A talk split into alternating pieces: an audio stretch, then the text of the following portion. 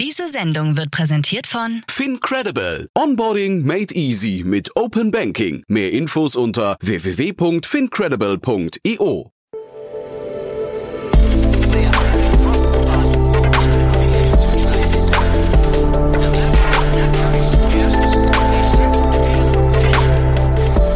Startup Insider Daily.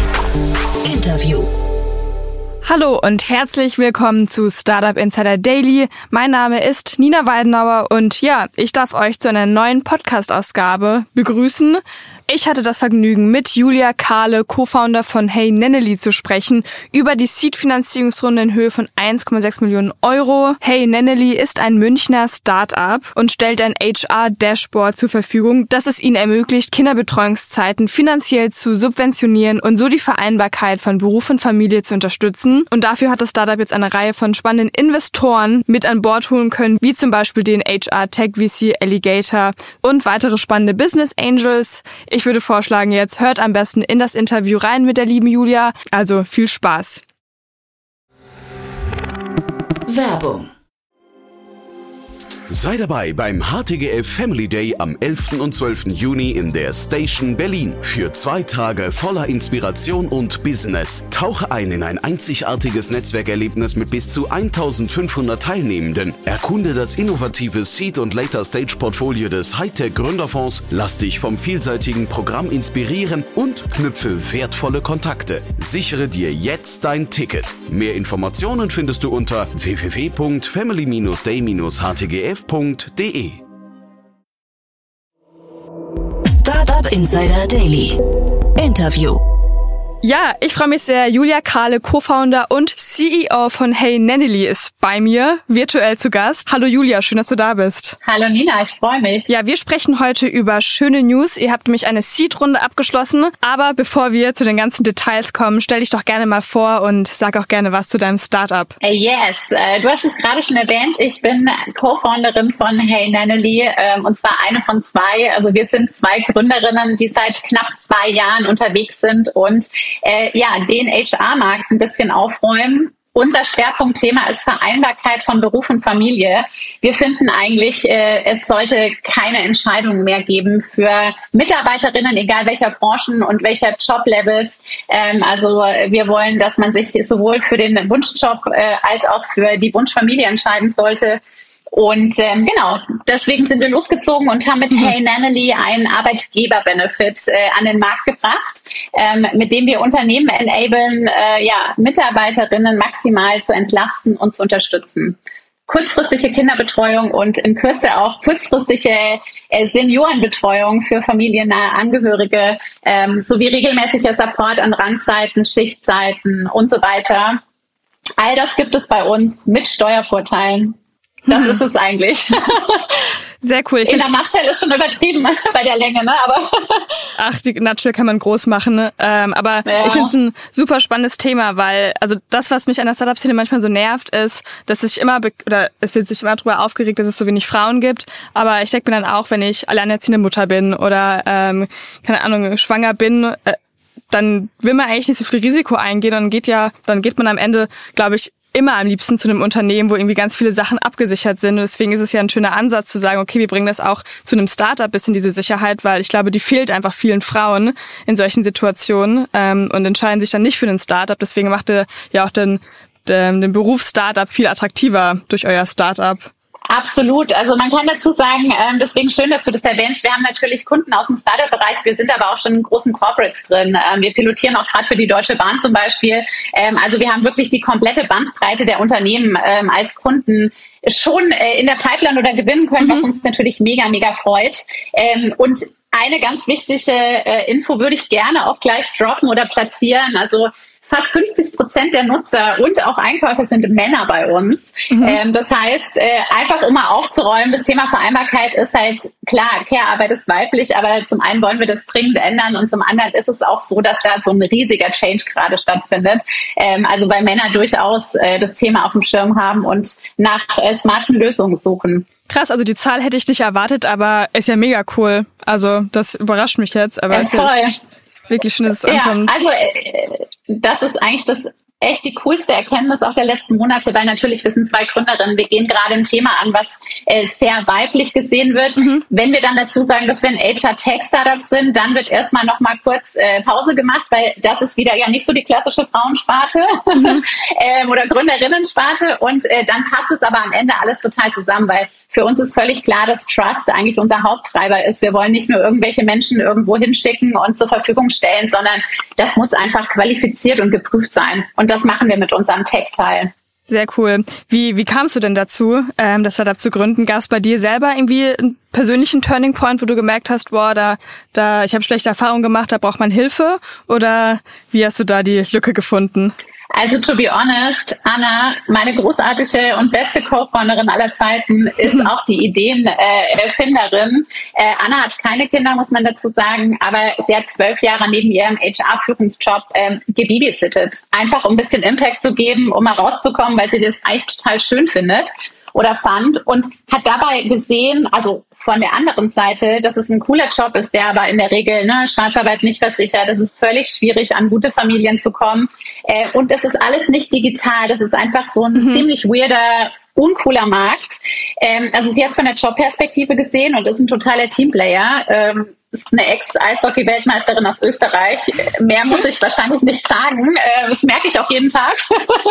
ähm, und die kann Gas geben. Nee, und äh, tatsächlich hat sie gesagt, also wenn sie das Thema anpackt, dann nicht alleine. Und äh, wir haben uns tatsächlich über den Business Case kennengelernt. Also über ein ganz cooles Frauen-Online-Leadership-Netzwerk über Panda. Mhm. Ja, und ich war gerade auf der anderen Seite mit so einer Situation, dass ich gerade meinen Job gekündigt hatte. Äh, nach 15 Jahren Konzern und mega Komfortzone hat's mich echt ziemlich geschmissen in dieser Corona-Zeit. Ne? Mhm. Zwei Vollzeitjobs, zwei Kids im Homeschooling-Alter. Ich habe es einfach nicht geschafft und es war ein mega Pain. Und da wusste ich einfach, hey, bei sechs Monaten Kündigungsfrist, ich muss jetzt kündigen und jetzt rausgehen. Mhm. Und on the go kann ich mir noch überlegen, was ich mache. Aber Gründen stand da überhaupt nicht auf der Agenda. Also das war wirklich, wir kommen über den Case, weil wir was ändern wollen, haben wir gegründet. Cool. Du meintest ja gerade, Gründen stand nicht auf der Agenda. Ich hatte aber auf deinem LinkedIn-Profil gesehen, dass du jetzt beim Startup-Verband bist. Also bist du eigentlich, glaube ich, ganz gut in der Startup-Szene angekommen, wenn du da jetzt auch dabei bist, oder? Äh, absolut. Also ein sehr, sehr cooler,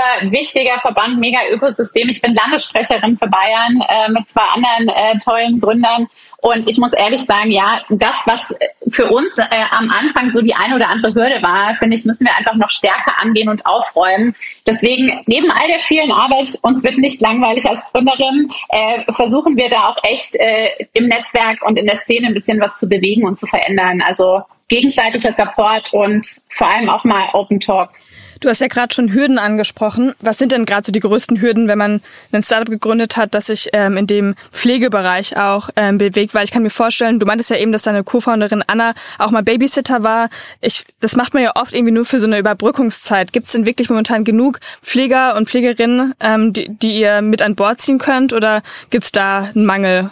Genau, also sowohl das Thema Kinderbetreuung als auch äh, Pfleger beziehungsweise Alltagsbegleiter, das wir ja angehen im Seniorenbereich, ist ja äh, total, äh, also äh, da ist ja totaler Mangel und Need. Mhm. Deswegen ist unser Case auch so aufgebaut, dass es eben nicht erforderlich ist, dass man bei uns eine Erzieher- oder Pflegeausbildung braucht, sondern mhm. äh, bei uns kann man genauso auch als Studierender oder äh, und oder als äh, Frau oder Mann mittleren Alters, der irgendwie äh, sich nebenbei mit einem Gewerbeschein, Minijob, wie auch immer engagieren möchte, ähm, anmelden und ähm, prüfen lassen und über unseren Kooperationspartner Johannita eine erste Hilfeschulung für den entsprechenden Bereich machen und dann kann man bei uns arbeiten. Also das ist tatsächlich, äh, glaube ich, auch der Schlüssel. Wir haben in kürzester Zeit über 20.000 Nannies aufgebaut auf unserem mhm. Portal. Und das sind wohlgemerkt die geprüften, verifizierten äh, mhm. innerhalb von vier Monaten. Also wir hatten äh, über 60.000 Bewerber, also das ist ein Drittel. Man muss es sich einfach mal auf der Zunge zergehen lassen und das, das könnten wir nicht, wenn wir keinen HR-Tech-Ansatz hätten. Also ähm, weil einfach viel äh, automatisiert läuft in der Prüfung. Am Ende haben wir aber auch immer noch eine menschliche Komponente dahinter. Also so ganz rein nur über die Plattform geht es nicht, ähm, weil uns das Thema auch einfach zu wichtig ist. Aber ja, deswegen, also wir gehen über einen anderen Ansatz ran, weil mhm. wir genau glauben, dass äh, am Markt der Pfleger und Erzieher dringend was geändert werden muss auch da versuchen wir uns zu engagieren und, und laut zu werden, weil wir können ehrlicherweise nicht sämtliche Pflegedienste und Kindergärten ersetzen, sondern ja. wir wollen Lücken schließen, also Betreuungslücken on top, mehr Flexibilität schaffen, Randzeiten, Wochenenden etc. Mhm. Ja, super spannend. Ähm Du meintest ja eben, ähm, dass ihr schon einige Kunden habt und nicht nur Startups, sondern auch ähm, große Unternehmen. Was sind denn so die größten Benefits für die Unternehmen? Also wie versucht ihr oder welche Anreize werden geschafft? Ja, zum einen geht es natürlich auch um, um ganz knallharte KPIs, ne? Reduzierung von Ausfallzeiten, von Schichtzeiten. Und die Unternehmen haben mit uns die Möglichkeit, das Ganze zu bezuschussen. Das heißt, plötzlich gibt es mit uns auch ein Blue-Color-Benefit ähm, im Unternehmensportfolio, ähm, gerade für den Bereich äh, der, ich sag mal, vom Einkommensniveau her nicht so starken ähm, Zielgruppen, gibt es in der Regel wenig Incentivierung und, und ähm, Benefit-Möglichkeiten. Und das ist was, was wirklich äh, viele, viele betrifft. Also circa ein Drittel des Unternehmens ähm, sind davon betroffen. Und ähm, genau, also Anreize nebenbei natürlich. Wir sind auch ein Mitarbeiter für Wellbeing, mhm. Thema Gesundheit, Gesundheitsmanagement. Es geht aber auch ganz klar um Diversity, ne? Retention ist gerade auch eines der Schlagwörter, die wirklich in vielen Unternehmen einfach präsent sind und ähm, wo die meisten, die aller, allermeisten was machen müssen. Sehr cool. Ähm, plant ihr auch euer Geschäft international auszubauen? Also momentan fokussiert ihr euch ja vor allem auf Deutschland, so wie ich das verstanden habe, oder? Genau, wir sind aktuell ähm, deutschlandweit äh, unterwegs, auch und das ist auch ganz wichtig, weil es ein absoluter USP. Ähm, wir sind auch in den ländlichen Gegenden sehr gut gestafft und machen auch wirklich jede Region aus, also auch für Kunden. Also Böhringer Ingelheim sitzt zum Beispiel äh, am Bodensee. Wer sich da auskennt, also das ist nicht ganz so easy, da die Massen äh, an Menschen äh, quasi zu, zu flexibilisieren und, und locker zu machen. Aber es funktioniert. Wir haben, und da, da hilft uns natürlich der HR und Recruiting Background, den wir als Gründerin selber haben, ähm, aber inzwischen auch natürlich ein unfassbar gutes Netzwerk. Und äh, ja, um deine Frage zu beantworten, wir gehen äh, dieses Jahr noch nach Österreich. Die Dachregion ist definitiv bei uns auf der Liste und auch weitere Internationalisierung. Also Anfragen haben wir schon von diversen Ländern bekommen, auch außerhalb Europas.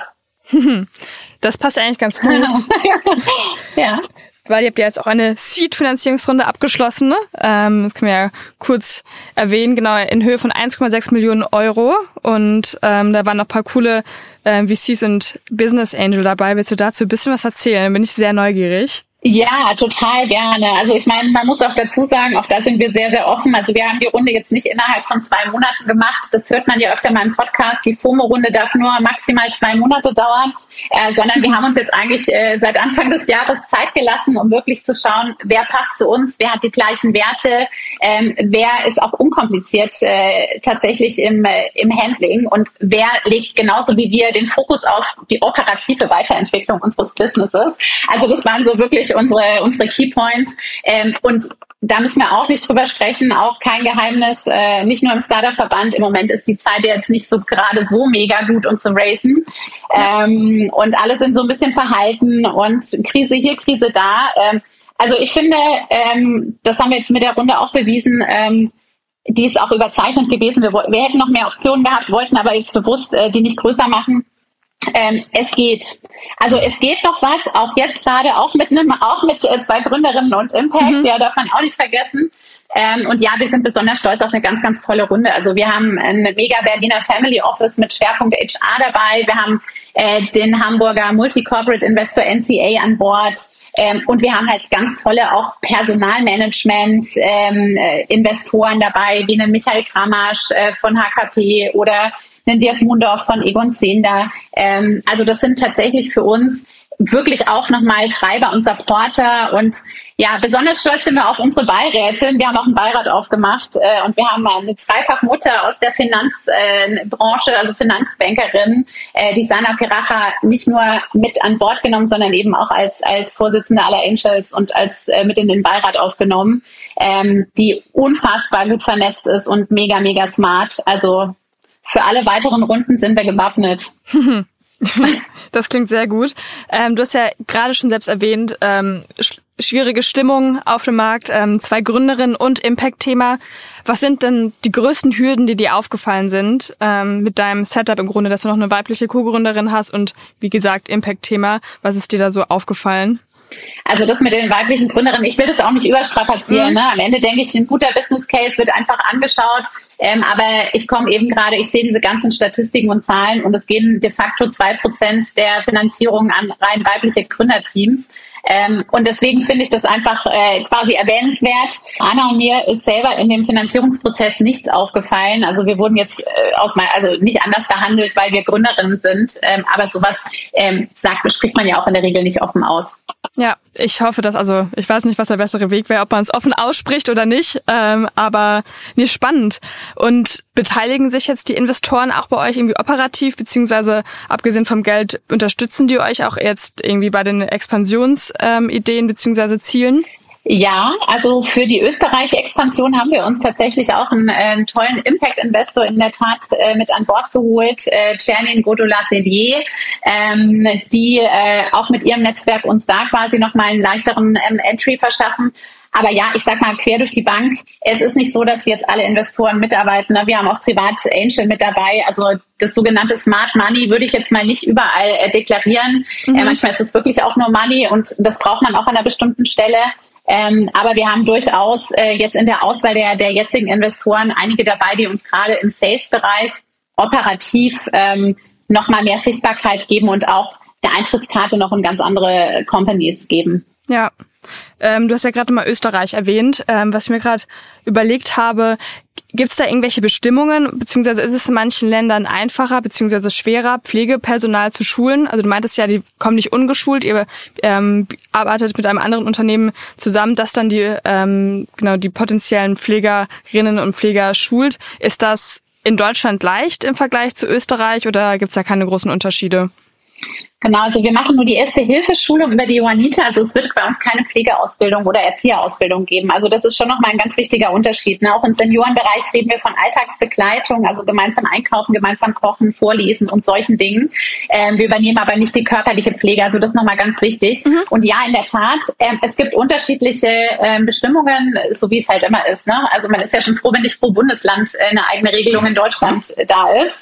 Ähm, aber unsere, da, wo wir wirklich drauf achten, das sind nicht äh, unbedingt diese Qualifizierungsregelungen, weil wir ja, wie gesagt, ähm, gar nicht auf so ein Erzieher- oder Pflegerniveau kommen müssen jetzt vom, vom rein rechtlichen Aspekt, sondern uns ist einfach Qualität wichtig und dass die Menschen da gerne das tun, was sie tun und deswegen auch eine tolle Zeit ähm haben sondern was uns wichtig ist, ähm, ist natürlich, dass für die Unternehmen entsprechend auch die Steuervorteile und die Benefit-Vorteile da sind, weil wir verkaufen ja einen Arbeitgeber-Benefit. Ja. Und man muss dazu sagen, in Deutschland gibt es 600 Euro pro Mitarbeiter pro Jahr, die da steuerlich angesetzt werden können. Und in Österreich sind sogar 1000. Also äh, das ist für uns jetzt wirklich okay. low-hanging fruits. Ne? Ja. Ist auch deutschsprachiger Raum, ist jetzt nicht so riesig vom Markt, aber ich glaube, ich habe es am Anfang nicht erwähnt. Anna ist Österreicherin. Also es war ah, völlig okay. klar, dass wir äh, quasi Österreich als Verlängerung von Deutschland so oder so aufmachen. Ähm, und wir haben auch einige Unternehmen, die da einfach äh, noch einen Sitz in Wien haben und auch sagen, hey komm,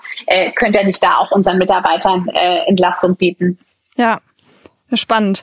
Wie ist das eigentlich? Du meintest ja, ihr habt sehr viele Bewerbungen ähm, für das, also für Leute, die bei euch arbeiten wollen und ähm, ihr nehmt im Grunde wirklich nur einen Bruchteil davon und sucht euch wahrscheinlich wirklich die vielversprechendsten und vertrauenswürdigsten Menschen aus, weil das ist ja trotzdem ein Job, auch wenn man jetzt nicht die körperliche Pflege macht, aber trotzdem, vor allem wenn man mit Kindern oder auch mit alten Leuten arbeitet, einfach einen Job, der ähm, sehr, ich weiß nicht, wie ich es formulieren soll, aber sehr tricky sein kann, äh, weil man doch so nah miteinander zusammenarbeitet und man auch, glaube ich, dieses Zwischenmenschliche sehr gut drauf haben muss, um alte oder junge Menschen zu pflegen.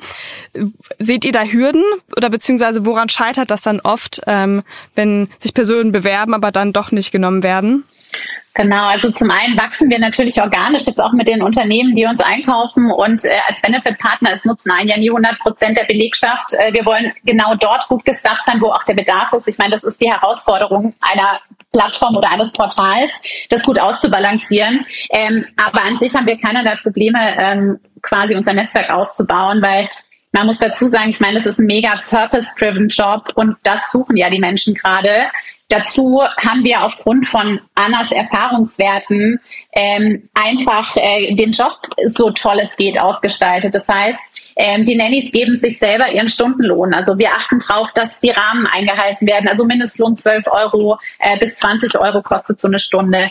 Dann können die Nannies angeben, äh, in welchem Umkreis sie arbeiten wollen. Ne? Fünf Kilometer Radius, ich will da nur mhm. mit dem mhm. Fahrrad hinfahren, nur in meinem Bereich, wie auch immer, in meinem Viertel. Ähm, sie bestimmen, wann und wo sie arbeiten und auch, ob sie die Jobs annehmen. Das heißt, wir haben maximale Freiheit bei Nullkosten, äh, die an uns abgegeben werden müssen von seitens der Nanny. Ähm, und deswegen ist das, äh, ja, können wir eigentlich uns nur so erklären, dass das äh, der Grund ist, warum wir da einfach gerade einen sehr, sehr beliebten neuen Job geschaffen haben. Du meintest ja gerade, dass 100 Prozent nicht das Angebot nutzen, also 100 Prozent der Arbeitnehmenden. Wie viele sind es denn dann? Ähm, habt ihr da schon ein paar Zahlen, beziehungsweise was ist das Feedback der Unternehmen?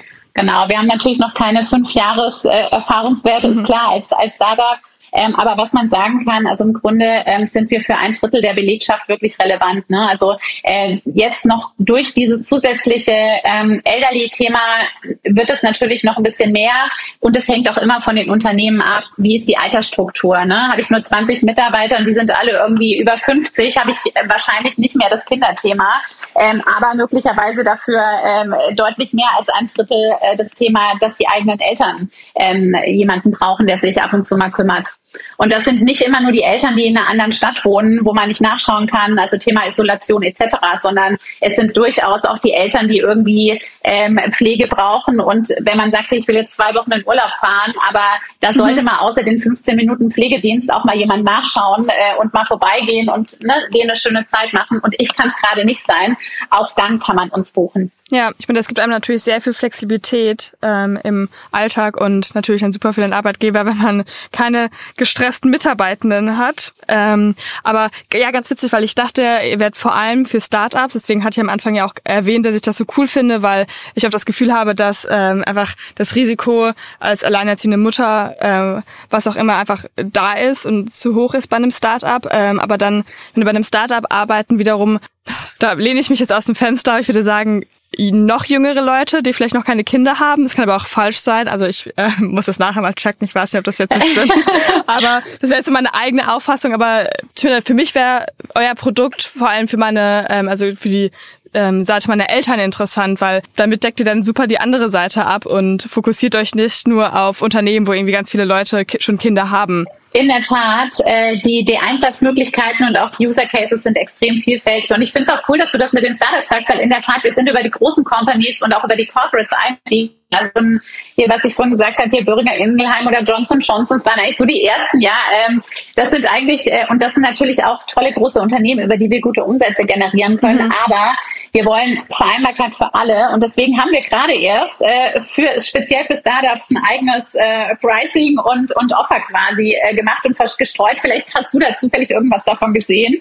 Ähm, und irgendwann kommt in jedem Startup, das kann man so sagen, das ist jetzt keine Zahl fundiert vom Startup-Verband oder von irgendeinem Startup-Monitor, aber Gefühl, in jedem Startup kommt irgendwann der Punkt, äh, da kriegen sie dann alle Babys. Mhm. Äh, und dann äh, muss man ja eigentlich auch scalen. Und gerade in einem Startup kommt es darauf an, dass die, dass die Leute irgendwann dann wieder Bock haben, ein paar Stunden zu machen und flexibel arbeiten zu können. Übrigens stellen wir auch gerade eine Mama ein mit einem drei Monate alten äh, Baby und die wird unseren Service auch nutzen und äh, sich dann in der Zeit, in der sie für uns arbeitet, ähm, qualitativ hochwertig Kinderbetreuung holen. nee, cool. Ähm, du meintest gerade ja schon das Pricing-Modell für Startups. Ähm, kannst du mir was zu den Kosten sagen? Wie viel, wie viel ähm, müssen Unternehmen zahlen, um euer Modell einzubauen?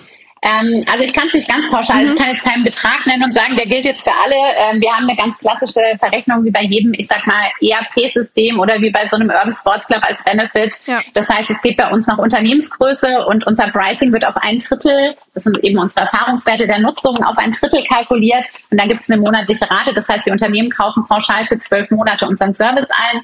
Wir haben auch die Möglichkeit, eine Testphase zu machen. Das heißt, man kann uns durchaus auch erstmal für sechs Monate testen und dann äh, sich überzeugen lassen von dem Feedback Feedback der Mitarbeiterinnen, weil das gibt es äh, mhm. und auch nicht zu knapp.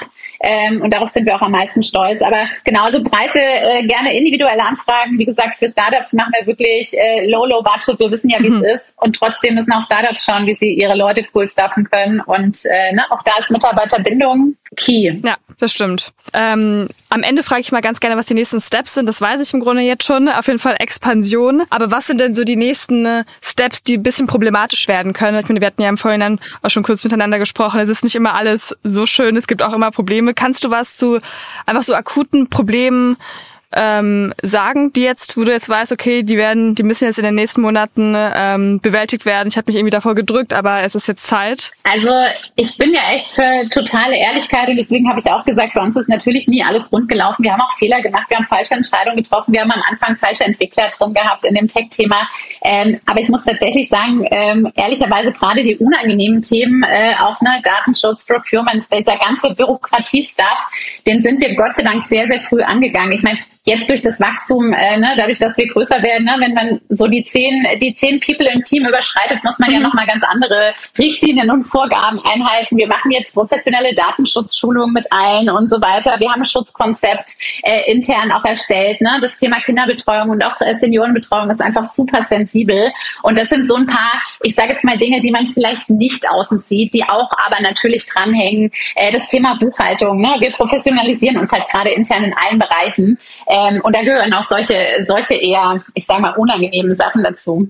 Ja, aber also jetzt große Probleme jetzt gerade, ich meine, das wird sicherlich, ich meine, das ist jetzt auch der Erfahrungswert aus, es, äh, mein erstes Startup, ne, wir sind keine Serial Founder, aber so viel merkt man sehr schnell, man kann wenig planen im Detail und irgendwas gibt's dann doch immer. Äh, am Anfang ist es dann eher, dass eine Website mal down ist oder was haben wir jetzt Gott sei Dank nicht mehr in unserem Stadium, aber äh, ne, oder dass eben irgendein Programmierer dir was verrechnet, was er nicht gemacht hat. Ähm, aber nachdem wir das mittlerweile in-house haben, wir haben ein eigenes Programmiererteam, was wir gerade staffen nochmal, wir haben einen super tollen CPO, der einfach das Produkt nochmal um Klassen äh, besser macht und, und einfach da auch weitere Features anpasst. Also das würde ich jetzt sagen, also Probleme sehe ich jetzt gerade nicht. Äh, es werden sicherlich irgendwo äh, Stolperfallen kommen und die, die nehmen wir dann. Und äh, falls uns jemand hört, wir bauen Sales massiv aus und freuen uns über alle coolen Menschen, die Bock haben ähm, und sich und das Thema irgendwie auch, auch gut transportieren können. Also wir legen keinen Wert auf lange CVs und Motivationsschreiben und dass man das schon 20 Jahre gemacht hat. Das hast du sehr schön gesagt. Es klingt wunderbar.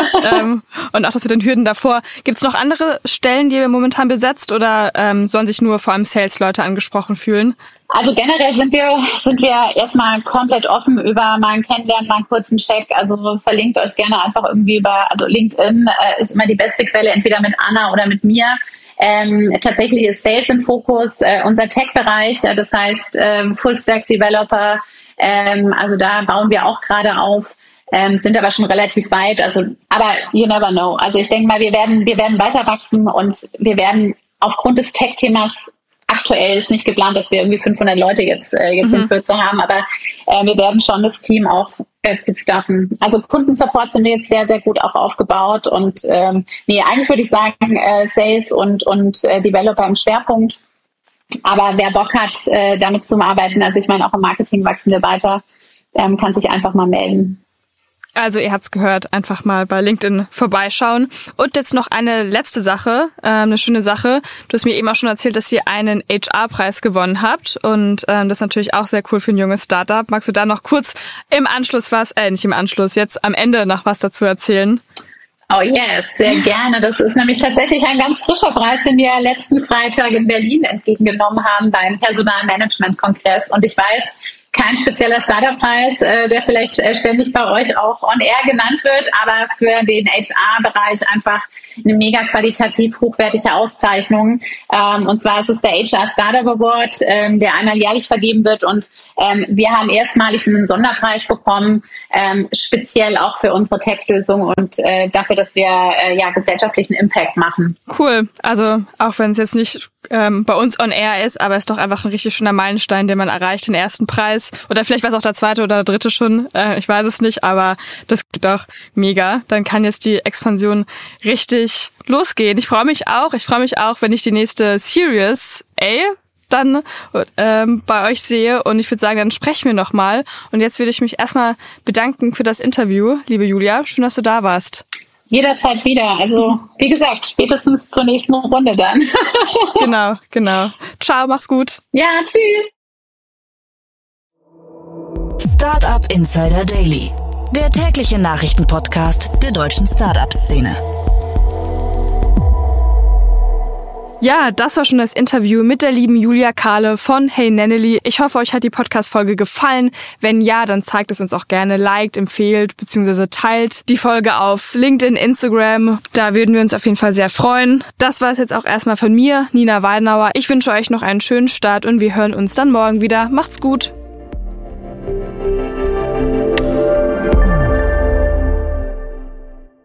Diese Sendung wurde präsentiert von Fincredible. Onboarding made easy mit Open Banking. Mehr Infos unter www.fincredible.io.